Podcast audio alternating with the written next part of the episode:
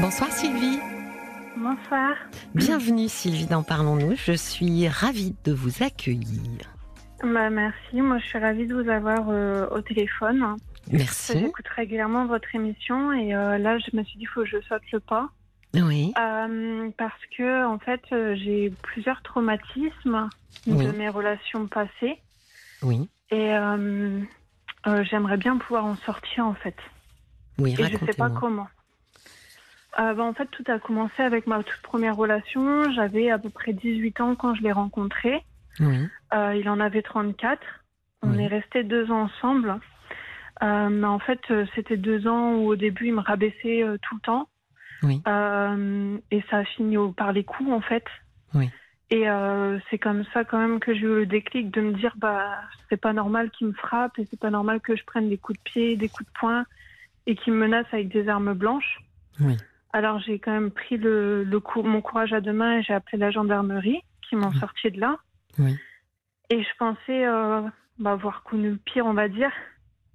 Et euh, être- avoir euh, le fait d'avoir vécu ça une fois, m'éviter de le revivre encore en fait. Oui. Et euh, sauf qu'après ça, mon, mon deuxième petit ami, lui, c'était plutôt psychologiquement qui m'a fait À beaucoup quel de mal. âge vous vous êtes remis avec quelqu'un? Vous aviez quel âge à ce moment-là? Euh, J'avais 20 ans à peu près. D'accord. Donc juste après finalement euh, cette première Ouais. relation. Bah en fait, euh, à ce moment-là, j'étais encore pas totalement guérie et en fait, je sais pas comment m'expliquer ça, mais c'est lui qui est venu me parler sur les réseaux sociaux, c'est lui qui, en cherchant dans le teint, a trouvé mon adresse et est venu me sortir, on va dire, un peu de ma petite dépression. Et du coup, au début, bah, ça m'a fait du bien et je croyais Oui. que c'était quelqu'un de bien au final, puisqu'il avait réussi à me faire euh, sourire à nouveau et Oui. Il était charmant. espérer euh, au bonheur, voilà. Mm. Et donc on a fini par euh, se mettre ensemble et pareil, au total la, la relation a, a duré à peu près deux ans. Oui. Il avait votre âge? Oui. Oui, Oui. lui il avait exactement mon âge euh, et du coup, euh, mais par contre il a jamais voulu s'engager vraiment, c'est-à-dire qu'on avait pris un logement ensemble mais il n'y habitait pas. Mais il habitait où? Euh, là je commençais déjà à avoir des doutes sur son engagement du coup, mais euh, je Mais restais il accrochée. habitait où? Pendant que vous, vous habitiez dans le logement? Il habitait chez ses parents. Ah d'accord, mais il vous avait expliqué pourquoi il faisait ça? Parce qu'au début, il était au chômage, mais après, il avait euh, créé sa propre entreprise, donc euh, je pensais qu'il allait me rejoindre, Oui. mais du coup, non. D'accord. Donc vous viviez toute seule dans un ça. appartement où vous étiez supposés vivre tous les deux? C'est ça que lui avait choisi. D'accord. Voilà. Et en fait, euh, cette personne-là, me pareil, elle m'a beaucoup rabaissé. Euh, comment dire? Les, les mots qui, m'a fait le plus mal, dans, en tout cas dans ses propos, c'est euh, de dire que j'étais une, une, gro- une idiote, en fait, parce qu'il y avait des, des choses que je comprenais pas, surtout en relation avec son métier. Que bah, il n'a pas le même métier que moi. Oui. Euh, que j'étais grosse, que j'étais moche. Et, euh, et ça, vraiment, ça m'a fait beaucoup de mal puisque j'ai déjà vécu du harcèlement scolaire ou au collège par rapport à mon poids, à mon physique. Donc, euh, Mais il n'était pas comme ça au début? non, Ouais. non, non. Et c'est de là que, bah, du coup, on s'est un peu éloigné petit à petit. Et puis, il m'a largué par, un- par SMS. Hmm. Donc, euh, de là, bah, je me suis dit, euh, bah, c'est mort. Je veux plus euh, tomber amoureuse parce qu'à chaque fois, ça fait souffrir. Je suis restée quelques temps célibataire. Oui. Et puis, à 25 ans, j'ai rencontré bah, le troisième. Oui. Il avait quel âge? Il avait 25 ans, comme moi. On s'est rencontrés sur un site de rencontre. Oui. Il avait l'air bah, très, très gentil, très cultivé quand je l'avais rencontré. C'était quelqu'un qui avait beaucoup de... Moi qui suis bavarde, bah, il avait beaucoup de, de choses à dire aussi. Du coup, euh, j'avais plus l'impression d'être bavarde finalement. Euh, parce que du coup, on avait de la conversation. Oui, c'est ça. Ça faisait des conversations en fait. C'est ça. Oui. Et puis, euh, en fait, je l'ai pas vu venir, mais très vite, c'est lui qui a emménagé chez moi, sans que je lui propose, sans Ah oui. que je lui demande. Oui. Petit à petit. C'est ça, en fait. euh, ça a commencé par deux, deux jours à dormir chez moi, Oui. et puis un jour, il est jamais reparti, quoi. Oui. Donc, euh, mais euh, dans un sens, euh, je sais pas, peut-être euh, de peur de me retrouver à nouveau seule. J'ai jamais rien dit, quoi. Mais parce qu'il si habitait chez pas. ses parents? Aussi, ouais. Il habitait chez ses parents et par contre, là, il avait à peu près une heure de, de, route entre chez ses parents et chez moi. D'accord. Donc c'était pour qu'on se voit plus souvent. Oui, donc du coup, vous n'avez pas osé non plus soulever le sujet de dire, mais finalement, euh, tu t'es installé chez moi. non, voilà, c'est ça. Hmm. Et donc, euh, bah, au début, ça, ça a été dans le sens où je m'en suis pas rendu compte parce que je travaillais énormément. Oui. J'avais un travail très très prenant, je faisais un peu plus de 40 heures par semaine. Oui, oui, donc vous partiez tôt, vous rentriez tard après une bonne journée. C'est ça, et j'avais que le dimanche comme repos. Oui. Et, euh, et euh, bah, quand j'étais célibataire, le ménage, je le faisais pas déjà tous les jours. Mhm. Je le faisais une fois tous les deux jours, et comme j'ai un chat, bah, les poils, ça s'accumule, mais bon. Oui. Mais là qu'il vivait chez moi, il a très mal pris que je fasse pas le ménage tous les jours. Mais et, en fait, je me suis rendu compte que trop tard, qu'il était un peu macho, en fait. Oui, mais enfin, il vous parlait du ménage à vous, mais pourquoi il le faisait pas lui? Bah, parce qu'il disait que c'était pas son rôle et ah euh, pourtant il travaillait pas. Ah oui. Et, euh, j'ai commencé à, au bout de de quelques mois, j'ai commencé quand même à alors c'est peut-être méchant comme mot, mais à péter les plombs, on va dire. Bah, J'imagine. Dans le sens où euh, moi je rentrais du boulot à 22h, j'étais crevée de ma journée, il fallait encore que je fasse le ménage, le, ah repas. Oui, alors que lui, il n'avait pas, travaillé. alors que lui, il n'avait pas hmm. travaillé et que lui, il se levait à des 14-15 heures. D'accord. Hmm. Donc, euh, et de là, je sais pas, je, je sais pas pourquoi, mais j'ai pas eu le courage non plus de J'étais vraiment très amoureuse quand même. Qu'est-ce qui vous plaisait chez cet homme, Sylvie? Son assurance. Hmm. Il doutait jamais de lui. Oui, quelque chose que vous ne possédiez pas. Oui, tout à fait. Ça, c'est vrai. Et, euh, et pourtant, tout le monde me disait que c'était pas quelqu'un de bien pour moi. Mon médecin traitant, mon psy, me l'avait déjà dit aussi. Oui, mais vous, vous étiez admirative. Ouais. Et hmm. euh, j'ai fait la bêtise de me de lui laisser quand même une chance, de me dire qu'il pouvait peut-être changer. Oui. Et puis bah finalement, euh, bah non, il a jamais changé. Et puis avec sa famille, c'était de pire en pire en fait. C'est-à-dire? Parce qu'il n'était pas le seul à me rabaisser et à m'insulter en longueur de journée. Il y avait euh, sa, mère, sa sœur, son beau-père aussi. Oui. À chaque fois, il, y avait quelque chose qui n'allait pas quoi.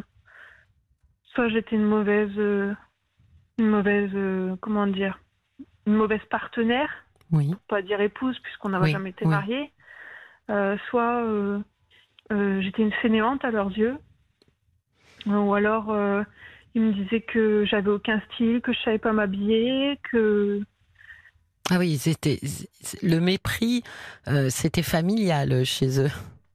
Ouais, c'est ça. Oui. Waouh. Et j'ai toujours eu l'habitude de tout garder pour moi. Pourquoi? Pourquoi l'habitude? Vous n'aviez pas de d'amis pour en parler ou vous dites justement mon médecin, mon psy, il n'y avait pas un endroit finalement pour raconter euh, ce qui se passait? Si, euh, bah, si j'en ai parlé, bah, si j'en ai parlé au psy du coup, puisque c'est pour ça que j'étais voir un psychologue. Enfin, à la base, c'était plus pour un problème de burn-out, mais euh, oui. J'en ai quand même parlé. De toute façon, il l'a deviné dès la première séance que j'avais déjà été battue. Alors, hein je pouvais pas lui cacher ça non plus, mais, mais je veux dire, c'était pas pareil parce que du coup, j'avais l'impression qu'il s'attardait pas vraiment sur ce sujet-là. Lui, il se concentrait plus sur le sujet du travail. Oui. Et, euh, et à mes amis, en fait, j'avais l'impression de, de les embêter à force de me répéter tout le temps, tout le temps, tout le temps. Parce que je me plaignais, mais c'est vrai qu'ils avaient pas tort. Je faisais quoi à côté? Je faisais rien. Et je restais avec lui, je veux dire, je, c'est toujours, euh, c'est toujours intéressant, Sylvie, de voir effectivement que quelqu'un est dans une situation épouvantable. Parce que moi, je considère que vous étiez vraiment dans une situation épouvantable, et en même temps se retrouve complètement englué à ne plus pouvoir bouger. C'est ça. Et même encore aujourd'hui, avec du recul, parce que je suis plus avec. Oui. Mais encore aujourd'hui, avec du recul, je me dis, mais comment j'ai fait pour rester comme ça et pas bouger, quoi bah, Pourquoi je me suis infligé ça, en fait? Oui, mais vous avez aussi donné, euh, donné un, un, indice. Euh, vous étiez assez admiratif de lui. euh, son assurance, euh, finalement peut-être aussi euh, sa, sa prestance, sa posture. Ou...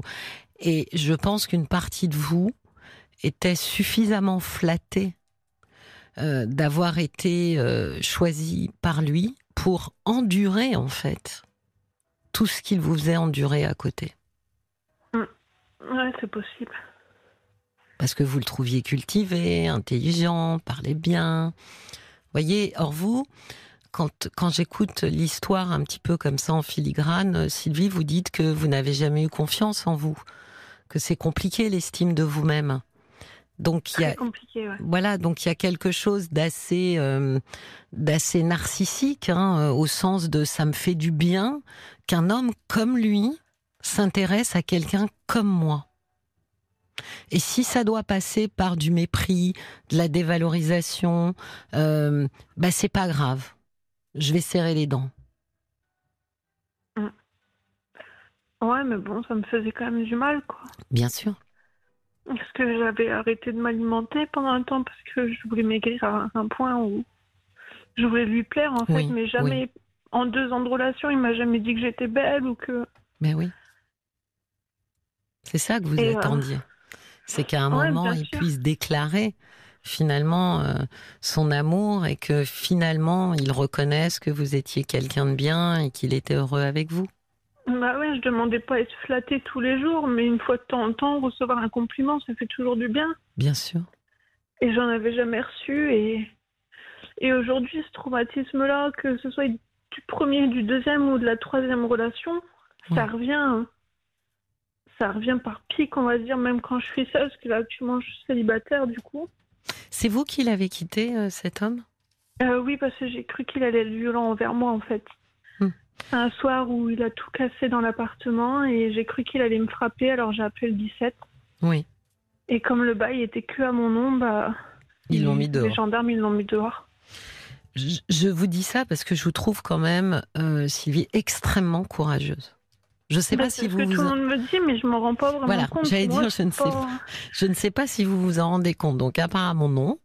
Euh, mais la première fois euh, et, et, la fois, euh, la troisième fois, c'est quand même extrêmement compliqué. C'est d'ailleurs pour ça malheureusement que beaucoup de femmes le font pas, euh, de se diriger effectivement vers la gendarmerie parce que les, femmes ont peur en fait des répercussions, ont peur que justement la colère euh, du monsieur enfle encore plus. Et moi, je trouve qu'il y a un instinct de survie chez vous euh, extrêmement euh, solide et salvateur, qui vous a quand même sauvé la peau deux fois. Et je pense qu'il faut que vous vous appuyiez sur ça. Ouais, bah effectivement, parce que surtout que là, il me harcèle, je suis obligée de vivre caché. J'essaie de, de changer de logement pour pas qu'il retrouve, me retrouve, puisque là, du coup, il connaît l'adresse, mais c'est pas facile. Et pourquoi il vous euh, harcèle maintenant? Qu'est-ce qu'il veut?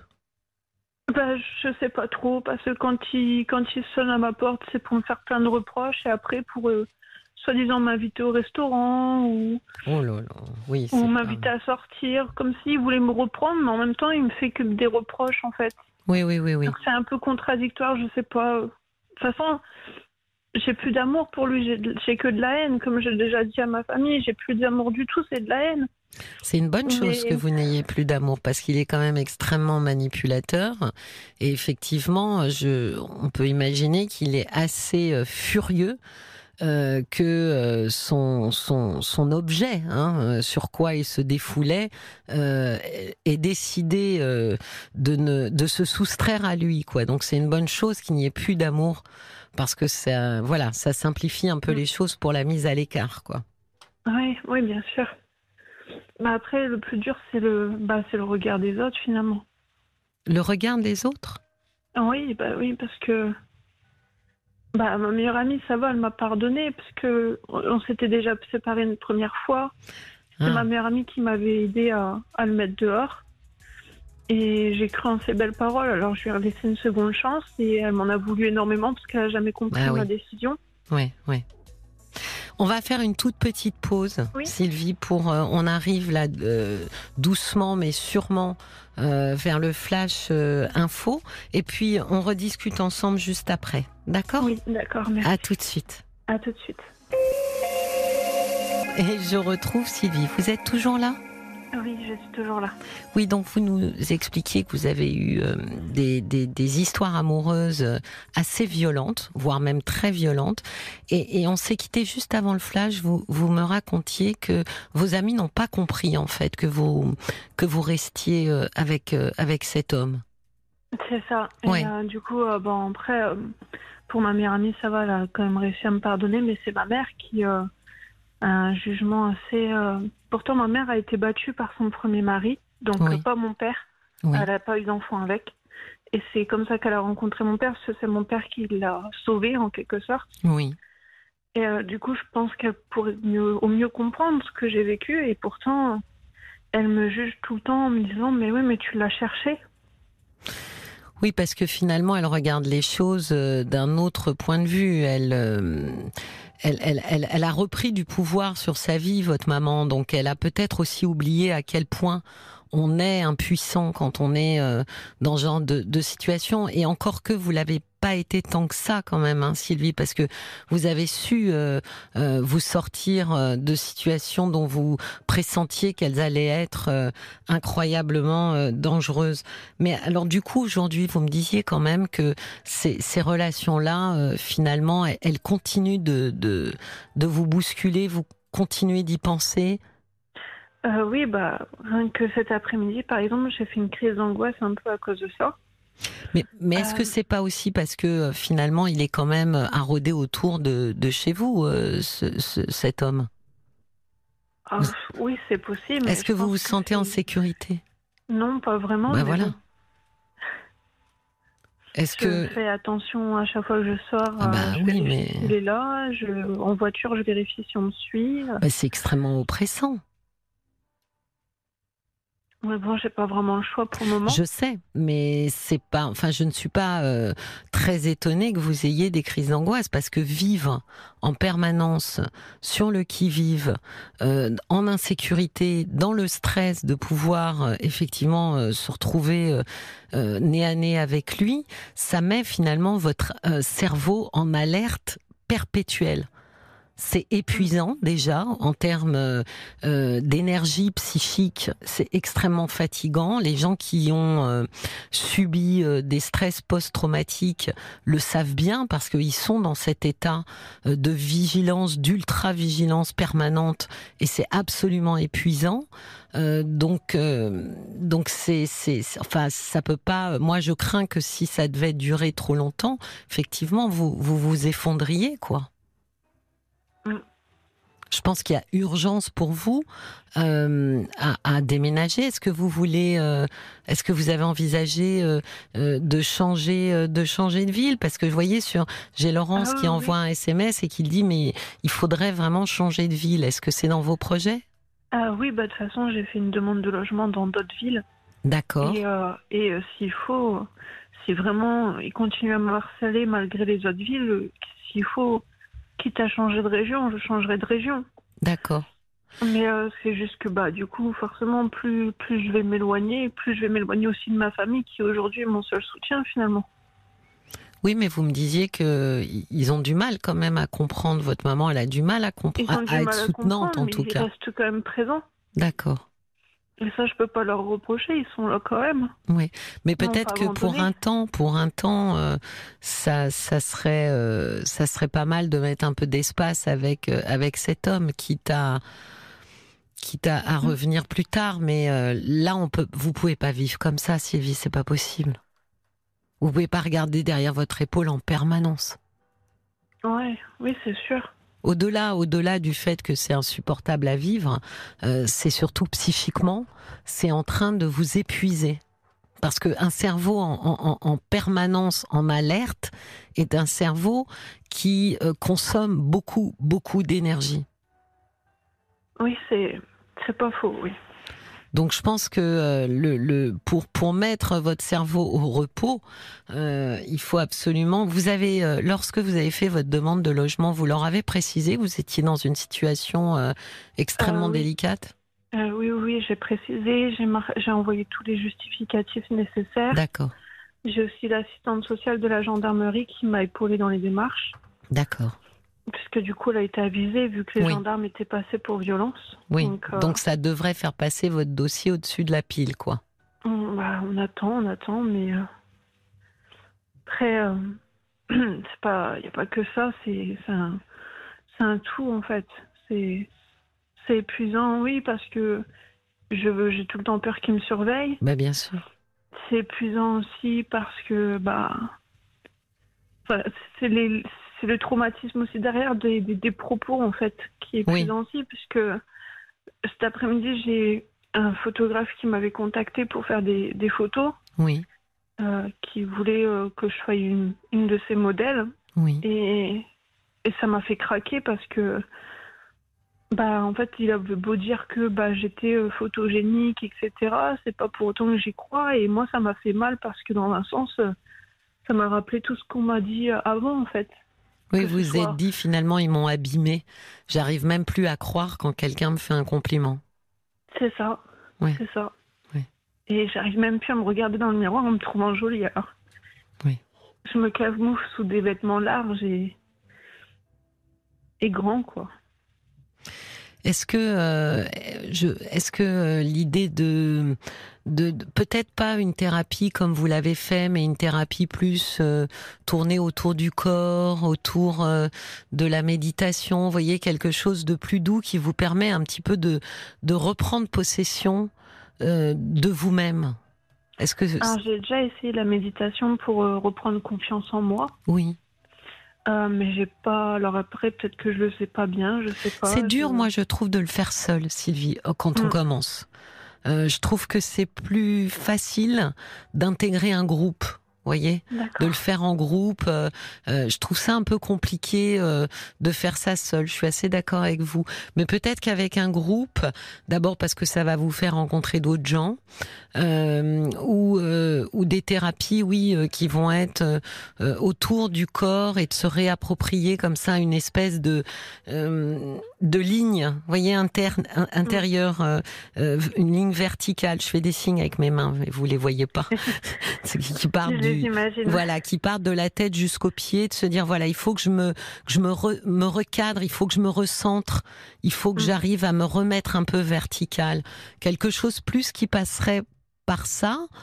Peut-être que, que ça aurait, euh, dans un premier temps, voilà, ça vous ferait euh, beaucoup de bien pour chasser en fait euh, toutes ces, ces mots. Et puis après, sur quand il y a des, des, des, moments comme ça ou des épisodes qui sont euh, extrêmement chargés émotionnellement, euh, négativement, bah il y a cette euh, cette thérapie de l'EMDR, vous savez, le, les mouvements des yeux, qui permet effectivement de désactiver en fait la charge négative d'un souvenir. Donc on se ah, souvient. Voilà, donc on se souvient toujours hein, de ce qui s'est passé, mais en revanche, on n'est plus émotionnellement ébranlé autant qu'on l'est quand on, quand on repense à chaque fois à l'événement. On peut mm. repenser à l'événement un peu comme un événement un peu neutre. Et ça fait beaucoup de bien parce que du coup, on n'est pas à chaque fois bouleversé quand le souvenir revient. Mm. Ça s'appelle EMDR. Alors c'est un acronyme d'un mot anglais qui dit Eyes Movement euh, euh, je ne sais plus, euh, euh DR peut-être, je l'ai dit 20 fois, mais des, sensibilisation, voilà, j'ai le D. Enfin bref, EMDR, tout le monde ne parle que avec l'acronyme. je pense que ça pourrait vraiment vous soulager d'évoquer. C'est assez rapide, c'est assez efficace, hein, Sylvie. Il s'agit d'évoquer un souvenir très douloureux et ensuite, euh, par des mouvements euh, donc droite-gauche des yeux, euh, hémisphère droit, hémisphère gauche du cerveau, on en fait se désensibilise la charge émotionnelle. Ça fait du bien. C'est-à-dire qu'on peut ensuite revisiter l'événement en ne ressentant plus du tout autant de négativité dans l'émotion c'est pas bah, agréable. on transforme, voilà, on le transforme pas en un truc super chouette, mais en revanche, c'est plus envahissant comme ça a pu l'être mm. et c'est plus douloureux surtout. Et je pense bah que ça pourrait vous aider de manière assez concrète et rapide. Oui, bah ouais, surtout que là, la, celle de la gendarmerie, elle m'avait dit que, en gros, j'étais un peu tombée dans le dans un cercle vicieux en quelque sorte, et ça, ça m'effraie parce que je me dis, je suis, je suis encore jeune. Absolument.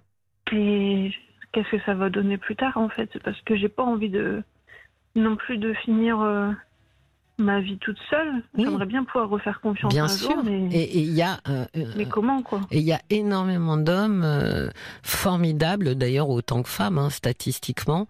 Euh, enfin, je veux dire formidables, euh, qui, euh, qui, voilà, avec qui euh, vous pourrez vivre une très belle histoire. Je pense que de manière concrète et rapide, ce qui peut vous soulager, c'est tout ce qui va être plus méditation et EMDR. Et ensuite, je pense qu'il faudra aller dans le fond avec un thérapeute euh, pour comprendre en fait effectivement pourquoi euh, vous tolérez euh, de souffrir comme ça. Vous voyez?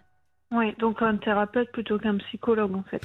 un psychologue, mais mais un psychologue que vous orienteriez plus sur cette histoire euh, euh, personnelle, infantile, euh, puisque vous me disiez que celui que vous aviez vu, il s'était effectivement, finalement, dans l'urgence, plus orienté vers le burn-out. Voyez? Oui, oui. Après, après, je pense qu'il avait, c'était aussi sa mission dans le sens Voilà. où il avait été mandaté pour ça aussi. Donc voilà. euh, Donc je pense que là, le volet euh, de tout ce qui s'est passé pour vous euh, à l'école, au collège, euh, toute cette image de vous-même, euh, vous petite dans la famille, de quel écosystème, voilà, qu'est-ce qui fait qu'à un moment donné, euh, je trouve tout- je ne m'oppose même plus en fait au fait Mm. qu'on me rabaisse et qu'on me dévalorise. Je pense que Oui, ça, oui. ça- franchement, euh, Sylvie, si vous voulez faire une belle histoire d'amour avec quelqu'un de sain euh, et bien dans sa tête, je pense qu'il faudra que vous partiez éclaircir ça, vraiment. Il y a, Mm. il y a Olivia qui a des messages pour vous, euh, Sylvie. Oui. Oui, alors on a un petit message d'Oscar qui vous dit que vous allez, vous allez avoir à vous reconstruire face à cette euh, relation infecte et que vous êtes en plus harcelé, donc il faut arrêter de, de se soucier du regard des autres. Il y a aussi un message de Anne qui vous dit pour pouvoir changer de logement au plus vite auprès d'un bailleur social, elle doit euh, joindre le dépôt de plainte et le rapport de l'intervention de la gendarmerie en demandant être mise hors de danger pour des raisons de sécurité. J'ai déjà eu ce genre de situation à gérer, courage et petit petit PS, vous avez une très belle voix. Voilà. Merci. On a aussi un message de Bérangère qui vous dit Il me semble que Sylvie est emprisonnée dans un schéma répétitif. Mm. A-t-elle travaillé sur la question avec son psychologue, sur l'estime de soi et sur la dépendance affective? Non, on n'a pas travaillé Non, pas dessus. encore. Non. Parce que finalement, son, euh, votre psychologue, Sylvie, il a été mandaté pour le burn-out. Donc son Ah, bah, urgence. Avec la, la, la, la, la médecine du travail. Voilà, donc son urgence à lui, c'était euh, de, de, de focaliser sur ça, mais c'est évident que vous, vous vous en rendez bien compte vous-même. Il y a un scénario, il y a un schéma euh, répétitif. Vous choisissez le même genre d'homme.